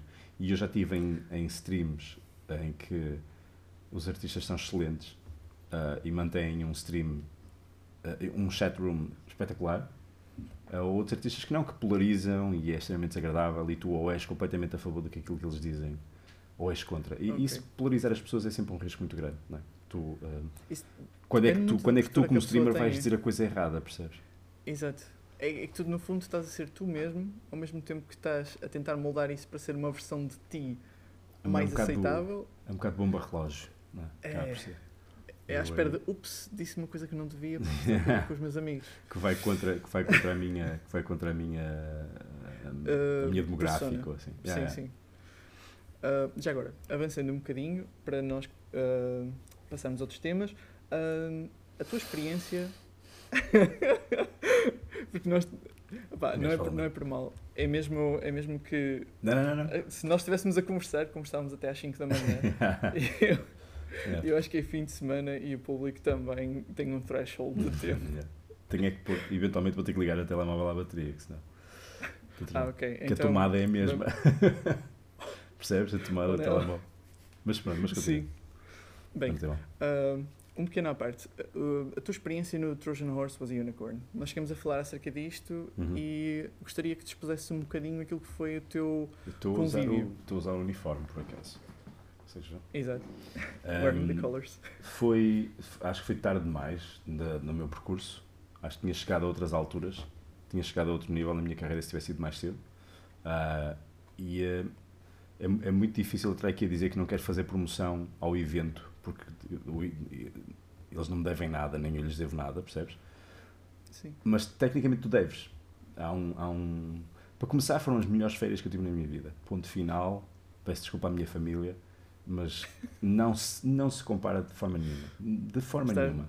Sem qualquer tipo de, sem qualquer tipo de, de excessos nem nada, percebes? Não é tipo beber até às tantas, nem nada disso. De, de zero. Um, É só o facto de estares à volta de pessoas que são. rodeado por pessoas que entendem aquilo que tu fazes, rodeado de pessoas que estão no topo da, daquilo que é possível fazer na indústria neste momento, estão, pessoas que estão a definir o que é que se vai fazer tecnologicamente, ah, pessoas com dezenas de anos de experiência que te estão a, que te estão a, a orientar, de certa forma, Ahm, e principalmente uma coisa que eu acho que é extremamente importante que é, o bilhete não é barato, outra hoje, o bilhete não é barato, e quando chegas lá, ahm, e já, isto já me tinha sido dito até pelo organizador, pelo André uh, Lourenço, que é os, os, os speakers e os artistas que lá estão, eles reconhecem que as pessoas que lá estão fizeram um esforço financeiro para lá estarem. E, portanto, de alguma forma respeitam-nas ou, ou, ou uh, não as tratam como alguém que tropeçou num bilhete e apareceu lá e não sabe muito bem ao que vem. Não, são pessoas que têm uma, uma, uma visão Sim. um bocadinho mais específica daquilo que querem para a sua carreira. O facto de tu conseguires falar com alguns artistas que estão em lugares onde tu apenas sonhas estar um dia e percebes que eles são apenas humanos, percebes? Com as mesmas falhas que tu, com as mesmas dificuldades que tu e que se questionam de coisas muito semelhantes àquelas que tu te questionas, ou que se questionaram pelo menos e entretanto aprenderam a como é que, se, como é que não precisas, ou como é que fazes para não, ter, não te questionares.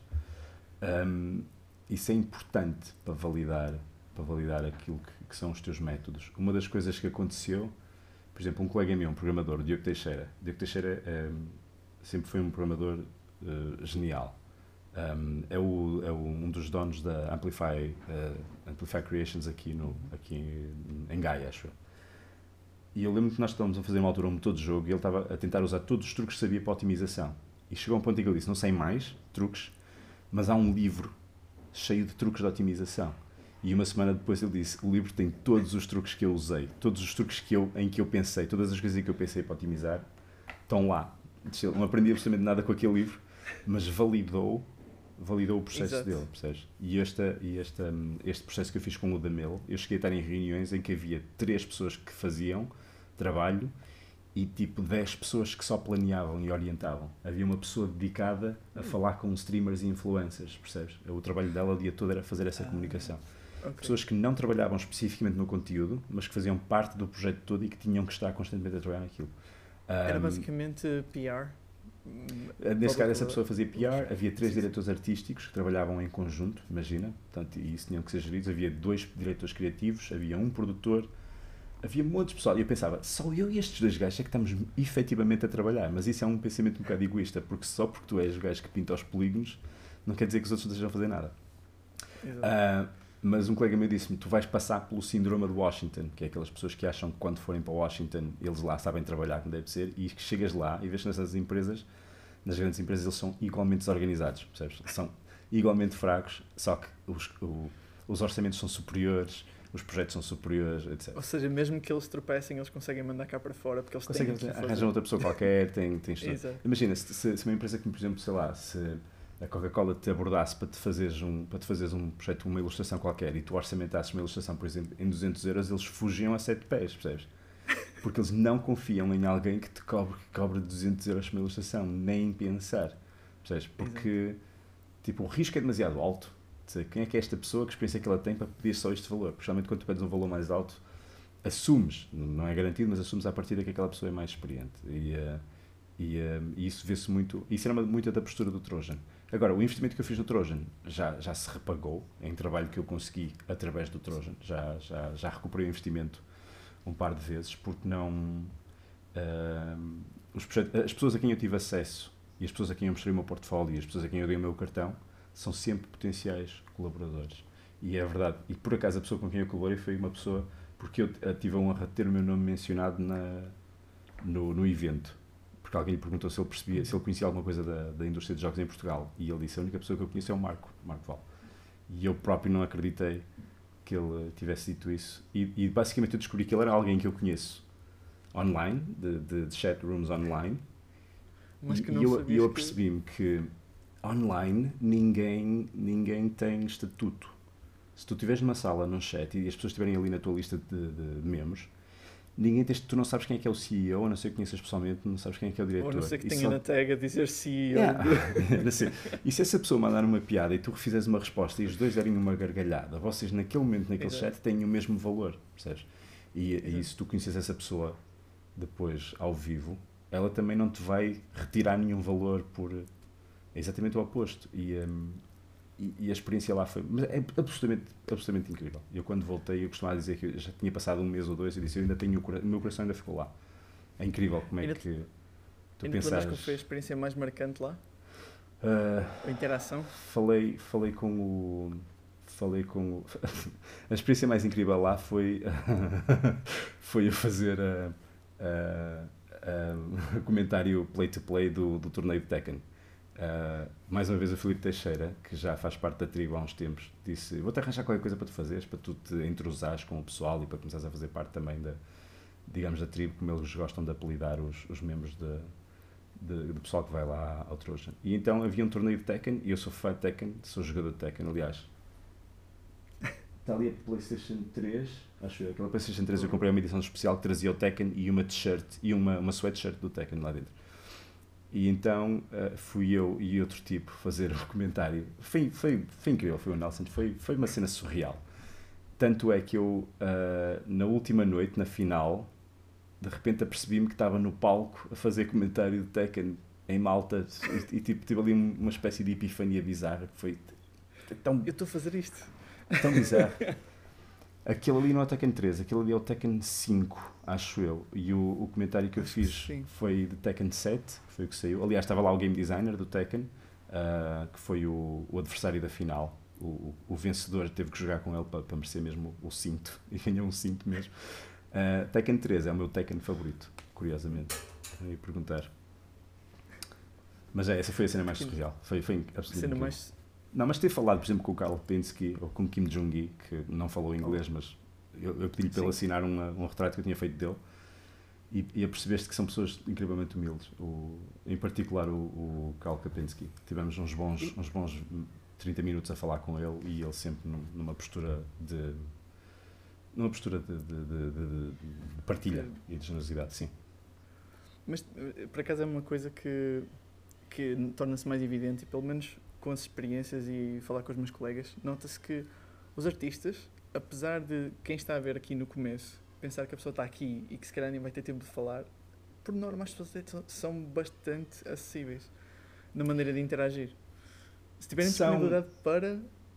Eu acho, assim, já me aconteceu uma vez, uma vez só, houve alguém que disse eh, que estava a fazer jogos por causa de mim.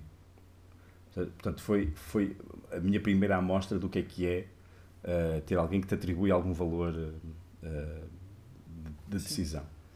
Disseram, pá, eu vi os teus, eu vi os teus, vi os teus tutoriais, coisas que eu fazia tipo em 2001, 2002. Pá, vi os teus tutoriais, não, mais tarde, 2003, 2004, 2005, mais ou menos, esse período. Pá, e decidi que era aquilo que eu queria fazer, meu, portanto, é por, é, é por causa de ti que eu hoje em dia faço jogos. sabe? E isso é extremamente um, Motivador. uh, flattering. Como é que se diz? Flattering. Sim, sim Como é que é lisonjeador. Lisonjeador, exatamente, boa. É isso. Ah, Também estava nisso. E eu, a minha resposta, acho que a minha resposta foi: espero não te ter causado nenhuma, nenhum problema por causa de teres, teres optado por essa carreira. Mas, mas tu sabes como é que te sentes quando alguém te diz isso, percebes? É extremamente esquisito. Então eu imagino, por exemplo, pessoas como o Carl Kapinski ou o Kim Jong-il, aqui, que provavelmente estão constantemente a receber esse comentário, ah, devem chegar a um ponto em que tipo, este pessoal é todo, está todo mais ou menos inseguro de, de- de- deles e tipo, nós somos responsáveis por isto, sinto-me um bocado pesado. Há apenas um, um artista que eu idolatro de certa forma, que já não o apanhei no, no, no Trojan, porque não fui os anos anteriores, estupidamente, que é o Ian McKeag, que é a única pessoa que eu diria tenho que apertar a mão a, este- a esta pessoa, porque, porque realmente é, é, é absolutamente incrível. Mas depois há outros artistas que tu não consegues deixar de, de respeitar. Ah, por exemplo, Carlos Ortiz, por exemplo, é, é, é, de, um, é de um nível Sim. ridículo. Ahm, Já agora, vou aproveitar e vou isto. colocar aqui um pequeno, um pequeno senão e vou adicionar uma questão a isso. As tuas referências e, e artistas que tu eh, te inspiras para fazer os teus trabalhos. Assim podes misturar um bocadinho os dois. Um, no início, no início eu- Sim. eu- o meu artista favorito sempre foi o, o Leonardo da Vinci. Um, tanto pelo trabalho de, de a óleo como pelos desenhos, principalmente os desenhos e o facto de ele ser um, um pensador, eh, inventor. Uh, porque a maior parte dos artistas que eu conhecia existiam só na tela, em pinturas a óleo, e ele, e ele transcendia isso. Ou seja, os esboços dele eram tão valiosos como, como, como, como o seu trabalho Como final. Os trabalhos finais. E isso porque isso mostra que o processo é importante. Ou seja, mais uma vez, o processo é importante. Nós não podemos olhar só para uma tela, para uma pintura final e dizer esta pessoa é boa ou é má, se não virmos o resto. E eu testava isto no meu curso de design. Os professores insistiam em ver os meus esboços. E eu queria porque queria mostrar só o final, porque só o final é que estava bonito. Percebes? Mas as pessoas é diziam, não, não, eu tenho que é perceber eu tenho que perceber qual é, que é a tua linha de raciocínio. Tenho- eu tenho que perceber porque é que tu tomaste esta decisão. E Isso, isso, é, isso é relevante quando estás a avaliar alguém. Quando és um cliente, tu pronto, não, não, não estás assim tão interessado, mas quando estás a avaliar um aluno, sim, isso é importante, perceber Sim. por onde, é que ele, por onde é que ele andou. Depois, mais tarde, Ian McKeag, sim, ainda no tradicional, Ian McKeag é muito bom com, com tinta. E depois, no digital, Paul Steed, como eu já disse, Kenneth Scott, Scott Robertson, também, que é o rei da perspectiva, basicamente. Aprendi quase tudo de perspectiva que sei com ele. Uh, Neville Page, que é um colaborador. Feng Zhu, na altura. Entretanto, Feng há alguém que eu é. adoro o trabalho, mas não consigo de maneira nenhuma replicar, que é a Lois, que é uma, que é uma artista, acho que é holandesa, não tenho a certeza. Lois? Lois, sim. Acho que ela fez, fez a arte Sim, sim. conceptual da, da Aloy, do uh, Sim, do Horizon Horizon, Zero Zero, Dawn. Dawn. Sim, sim, sim. uh, Carlo Ortiz também, obviamente. E depois o Carlo Kapinski, alguém que tem um traço que eu intenciono ter, percebes? É, é para ali que me estou a orientar em termos de desenho. Takehiko Inoue, que é o que fez a banda desenhada do Vagabond, que tem trabalho a tinta, acho genial, acima de genial. Bem, depois há uma série de artistas portugueses que eu conheci, que são pessoas mais novas que eu, cujo trabalho é hum, assustadoramente melhor que o meu. Para alguém que é novo, estás a perceber? E tu, como alguém velhote, sentes, sentes onde é que estas pessoas aprenderam, porque é, é nessas escolas que eu quero andar. E alguns deles, sim, foram para escolas de fora, como por exemplo a ID Academy em Roma, e vieram de lá, em particular uma, uma artista, a Maria, uh, que foi para lá a desenhar bem e veio de lá um monstro. Uh, uh, em, em muitas mais facetas do que só no, no traço, percebes? Storytelling, sim. no concept design.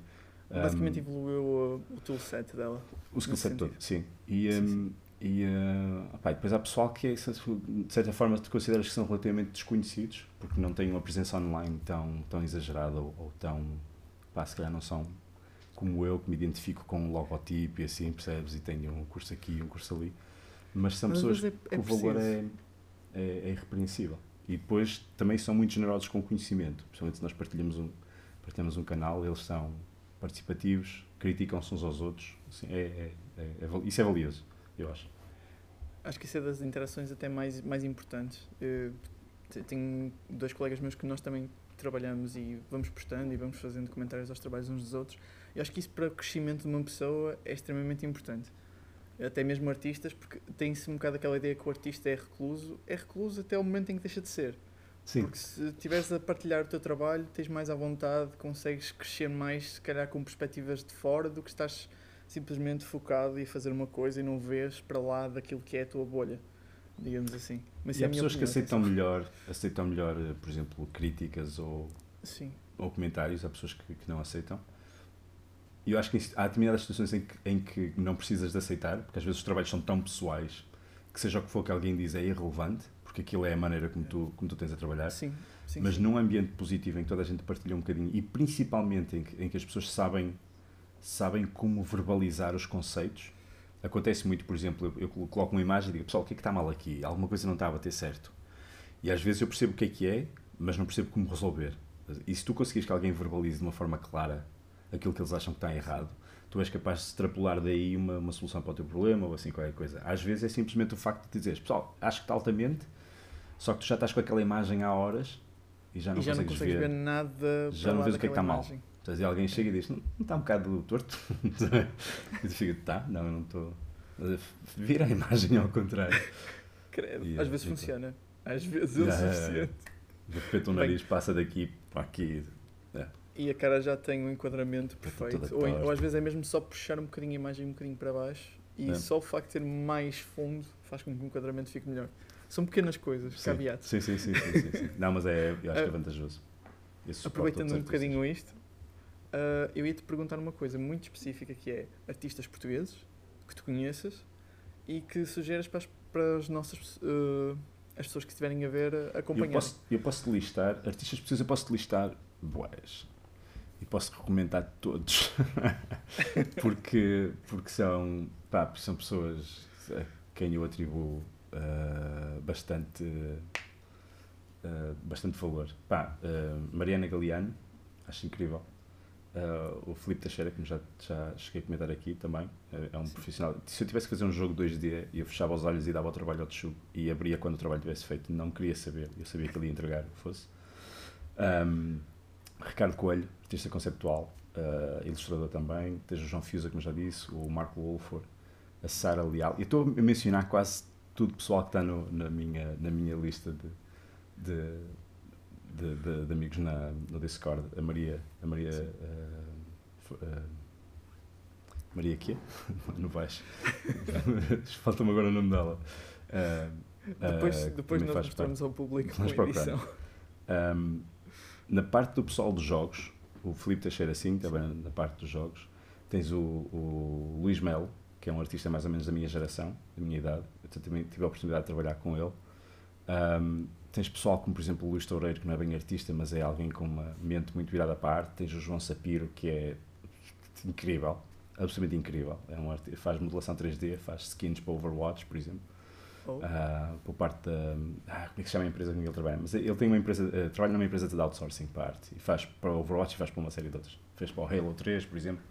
Um, esse é, percebes? Alguém que está está na indústria como os outros. Ah, tens, tens, por exemplo, a, a, a Leonor, que é? Leonor Barra, também portuguesa, também faz arte para jogos. Sofia Silva, Joana Almeida. Eu posso estar aqui a listar montes de gente que eu, tinha, eu tive a oportunidade já de. Eu cheguei a fazer umas quantas edições de um podcast também chamado Código de Artista, que era para falar com artistas nacionais de jogos, mas a um nível intermédio avançado. Não aquelas perguntas okay. como, por exemplo, alguém diz quais é que são as ferramentas que se usam em jogos, porque isso é, é uma pergunta que tu fazes para tentar trazer pessoas à discussão, pessoas que não conhecem Exato. a área e queres trazer pessoas de fora para a discussão. Mas aquilo era uma coisa muito nicho. Eu queria fazer aquilo para o resto da comunidade. Portanto, eu já não precisava de falar disso e podia perguntar coisas que de outra forma não, não teria oportunidade. Já, já era ah, mais específico, já era mais tipo Muito mais específicas, assim. especificamente assim. qual é que é o teu processo. Tu, Tiago Franco, por exemplo, um artista, um pixel artist uh, que trabalhou na. Que fez o. o um, uh, Strikers Edge, é da Fun Punch, é diretor artístico da Fun Punch. Uhum. Um, Posso-lhe perguntar muito específico a ele, por exemplo, uh, qual é que é o teu processo, uh, que é uma coisa que tu não podes perguntar de uma forma genérica. O Vasco Mariano também, também pixel artist, também está a trabalhar agora num jogo. Como é que se chama, como é que se chama o jogo? Falta-me o nome. Uh, mas é um RPG baseado em, na cena da religião ortodoxa. Tem um, um mago que anda com uma cruz. Um mago não, um padre que anda com uma cruz. De certeza que conheces. Uma, conheces, conheces? Uma cruz uma é uma espécie de cruz ortodoxa, um bastão, um cetro. Agora fico, fiquei na dúvida. Lembro dos nomes das pessoas, não me lembro do. Porque eu sei que existe um jogo que é acerca dos pecados mortais, digamos assim, e basicamente pode, posso estar a pensar num jogo diferente. É isométrico também? Ou é. É mais ou menos, sim. Acho que Maria. É o. Zealot. Zealot. Sim, é sim. isso, pronto, é esse jogo. Está, tive a pesquisar agora no instante. Uh, sim, o, o, por acaso teve, teve piada porque eu tive, falei do Tiago Franco uh, e o Vasco, e eu lembro do Tiago Franco se virar para mim e dizer: Man, de onde é que apareceu este gajo? Tipo, como é que de repente aparece um artista da indústria com um nível altíssimo e a gente nunca ouviu falar dele? Tipo, onde é que ele estava escondido? E, uh, e é, o Vasco também tem, também tem, muita, tem um leque muito grande de, de valências e, e um nível muito alto de qualidade. Sim. Ah, mas há, há Agora, pessoal. Há outro gajo que, também, que, que era o que eu te ia sugerir, uh, que acho que era importante, se calhar. Um, há dois que eu te ia sugerir. Um, um, deles é o João Moura, que é um artista do Porto que já trabalhou na, na Illumination McGuff, em França. E acho que é alguém que sabe comunicar muito bem a arte um, e aquilo que ele faz. E depois há outro que é, que é músico, que é o João Costa, uh, que faz música para jogos. E também, também faz trabalho de DJ. Exatamente. Só é João, e acho que ele também é, eu acho que ele é João Pedro Costa. oh, eu acho que é João Pedro Costa, curiosamente. Tenho a impressão que sim. Um, que é, ah, que é músico, faz. Eh, eu já tive a oportunidade de trabalhar com ele num par de projetos de game jams muito curtos e ele é, é fenomenal. Um, ah, mas depois, dentro das artes, dentro das áreas em que vocês trabalham, se calhar já teria, teria mais dificuldade, mas, mas esses dois eu aconselho uh, Acho, acho que também faz parte, faz parte, porque é a mistura entre artes plásticas e multimédia, é um, um misto uh, bastante orgânico. Sim. Eu ia sim, fa sim, fazer a pergunta mais importante que é acerca de ti, onde é que as pessoas te podem encontrar e uh, onde é que as pessoas podem seguir os teus trabalhos? Eu tenho. Eu, uh, o Instagram é o meu portfólio mais atual. É o que eu coloco lá, mas é uma mescla de tudo que eu faço, não é um portfólio curado eu não, não, não, não faço secções, não divido as coisas, mas é lá onde eu tenho mais o meu trabalho estático. Eu coloco lá uma imagem e provavelmente não vou falar, voltar a mencionar nada daquela imagem. O Twitter é exatamente a mesma coisa, mas com projetos. Há posts que eu vou fazer que são relativos ao meu projeto, que vão crescendo e assim. Em ambos, o meu handle é Marco Valcaz, que é, que é basicamente. Eu não sei se se consegue ver aqui alguns no meu stream o meu. Ah, vê-se ali por cima. Uh, esse handle sim, sim. é o que eu uso, é o que eu uso em, em nas redes sociais quase todas. Já também agora. tenho um canal de YouTube. Também podem pesquisar para Marco Valcaz, também aparece um canal Exato. de YouTube e tem lá time-lapse de projetos, coisas que eu faço, sim. Também tens uma espécie de mini tutoriais, se não me engano, que de 2015, salvo o erro. Não, eu, eu tenho uh, alguns. Eu tenho alguns, um, algumas playlists que são time-lapse de determinadas peças que eu fiz que são longas. Tipo aquela da Batalha Naval, um, tenho uma peça uhum. que é um castelo isométrico. O que eu tinha Dizem que é era... uma criatura que, tipo, ramming, com dois... Não sei se estás a lembrar qual é. É uma espécie de um carneiro. Robô. Com, com uma espécie de barril aqui. Ah, isso é um, é um gel, que isso é uma personagem do Keep the Keep, que é o jogo que eu estou quase, quase, quase a lançar. Estou a, fazer, a lançar, estou a fazer com o Ivo Alves. Ah, estamos quase, quase a lançar para mobile. Esse é um personagem 3D, assim, para o jogo, que segue mais ou menos os requisitos de um, de um, de um modelo 3D para telemóvel, tem que ser pequenininho. Já agora, isso recai um bocadinho na questão que eu tive de fazer agora, que era os teus, os teus projetos futuros e as tuas ambições futuras que tens agora. Deixa-me de sair um bocadinho do plano para pensar. Ah, não, ah, neste momento eu quero lançar, quero, quero terminar, lançar e, e, e, e, digamos, estudar o resultado do Keep the Keep. Nós temos o jogo apejado com analíticas, ah, vamos conseguir entender o, o, um, ah, o comportamento dos jogadores, vamos conseguir perceber o- se o que nós fizemos funciona ou não funciona, Ah, que é uma coisa que eu ainda não tive bem a oportunidade de fazer, porque os projetos nunca se deram muito a essa, a essa fase de estudo que acho que é importante.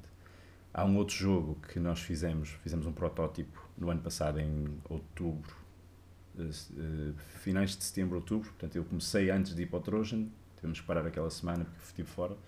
E depois continuamos, mas mais ou menos um mês e meio de desenvolvimento e fizemos um protótipo de um jogo VR, que é um jogo de gunslinging, que é o Midnight Revolver, que nós acreditamos que tem um potencial altíssimo e estamos agora eh, outra vez a pegar no projeto e a avançar. Uma equipa de três pessoas agora, ahm, com curiosamente dois ex-alunos meus, o, portanto o, o Ruben e a Inês são dois ex-alunos meus, ambos programadores, ah, e eu vou fazer a parte da arte. E hum, de resto, há alguns projetos que eu estou a fazer que são extremamente secretos. Há um que vai ser tão incrível quando estiver pronto, vai ser tão fixe, tão fixe, tão fixe. Temos de ficar Ah. atentos para ver.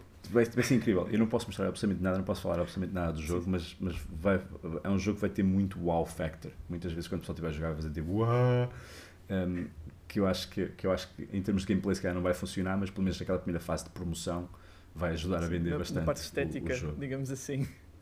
Há, há ali coisas que são tecnologicamente impressionantes. É mais por aí. Ah, mas o meu objetivo agora, se calhar, é em projetos futuros, é, é, é tentar sempre estar um bocadinho. Eu eu estou bastante apaixonado por VR. ah, acho que tive a oportunidade de trabalhar em projetos que me deram algum know-how. Eu sinto que estou confortável a trabalhar. Se um projeto aparecer qualquer, eu acho que consigo encarar bem as dificuldades de fazer aquele projeto. Mas ahm, há montes de projetos antigos que eu tenho, que eu tenho que fazer há um jogo, eu tenho uma ideia para um jogo de plataformas com uma mecânica de jogo relativamente interessante, tenho que arranjar alguém e tempo para o fazer, obviamente, ah, porque já mais do que uma vez que, que discuto isso com potenciais programadores e eles fazem tipo "Hum, tipo, isso é giro, É isso interessante. interessante. Mas fica. interessante. Não é fácil, mas é muito interessante. Um, eu também tenho tido a oportunidade de trabalhar com, com pessoal que, que dominam as suas áreas, então consigo tirar dali algum, alguma análise ao, ao que eles estão a fazer. Ah, e Bem. continuar a dar aulas, que é uma coisa que me dá bastante gosto fazer. Não se esqueçam, Marco Val, seguir. Não Ah, vão ficar desapontados. Muito bom trabalho. Mesmo. Ah, eu só queria fazer uma pequena ah, nota às pessoas. Estamos a chegar quase ao fim da nossa live stream. Só temos mais o nosso desafio. Por isso, se quiserem colocar questões, já sabem, coloquem aqui. É a vossa última, a última chance. Uh, Under Siege, ok. Temos aqui uma questão do Yellow Room. Uh, Under Siege foi o único jogo português que eu ouvi falar. Já não estou na área, mas algum projeto a decorrer? Tens, tens montes deles. O Under Siege foi o primeiro jogo. O Under Siege tem várias medalhas. Tem, foi o primeiro jogo português para a PlayStation 3 foi o primeiro jogo de estratégia em tempo real na PlayStation 3. Além disso, eles lançaram o jogo com um editor que foi o mesmo editor que eles usaram para fazer os níveis do jogo. O editor do jogo é, é tão potente quanto aquele que os developers precisaram. E foi o primeiro que tinha, dos primeiros jogos, acho eu, a ter live feed para o YouTube, se tu quisesses jogar, jogar e streamar para o YouTube logo. Isto foi há montes de tempo atrás. Isto foi para aí. 2014, 2015? Não, acho que foi antes. Acho que foi antes ainda. Foi antes disso? Acho que foi antes. Acho que foi para sei, eu sei que 2013, havia um de 2014. terror. Um de terror Não, peraí. essa temática. Com o Twitch até.